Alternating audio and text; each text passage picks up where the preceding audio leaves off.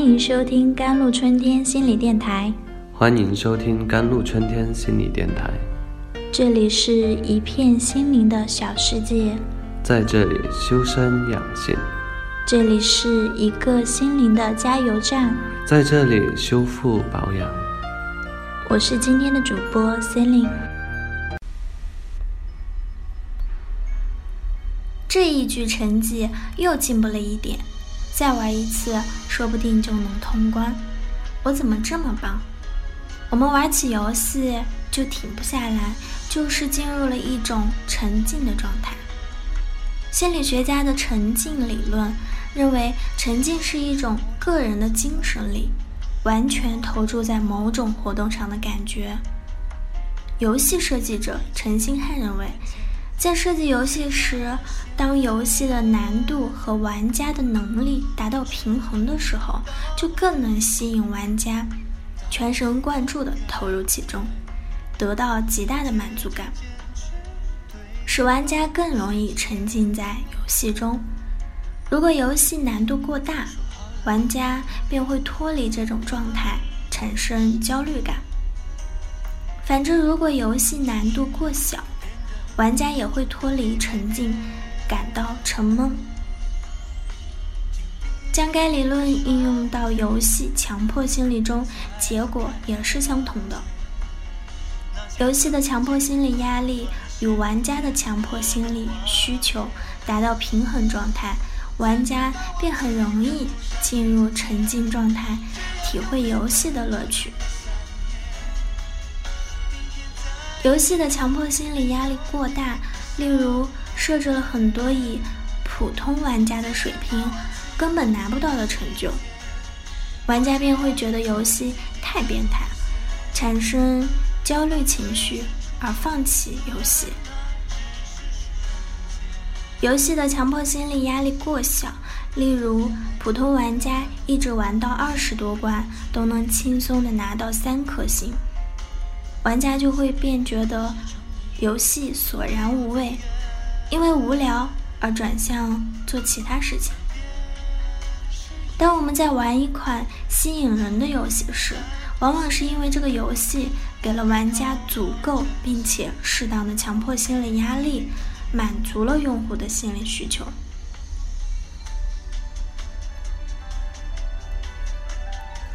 那么，我们该如何拖出游戏？以下有几个小窍门：要控制游戏的沉浸度，首先就有意识地控制游戏时间。对于游戏上瘾这个问题，与其赌不如疏导。在玩游戏的时候，可以增加一些对时间的控制，例如设个闹钟或者定时关机。这样，在等待开机、关机的过程，便可以轻松地脱离出游戏的沉浸区域，以此避免因一直玩游戏而忘记吃饭、洗澡等日常的生活。也可以拜托一位意志坚定的朋友，坚决地夺过你的手机、平板，让你在一分钟之内都无法碰到它。不过，如果友谊的小船因此翻船，小编也概不负责哦。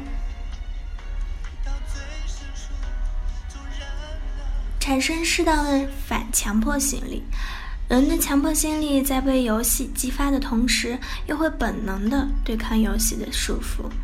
当玩家意识到游戏设计师在将他们的想法强加在自己身上的时候，他便会意识到，游戏中有着和现实生活一样大的压力，例如，他们会产生逆反的心理，因此建议玩家在玩游戏的同时，有意识的去思考：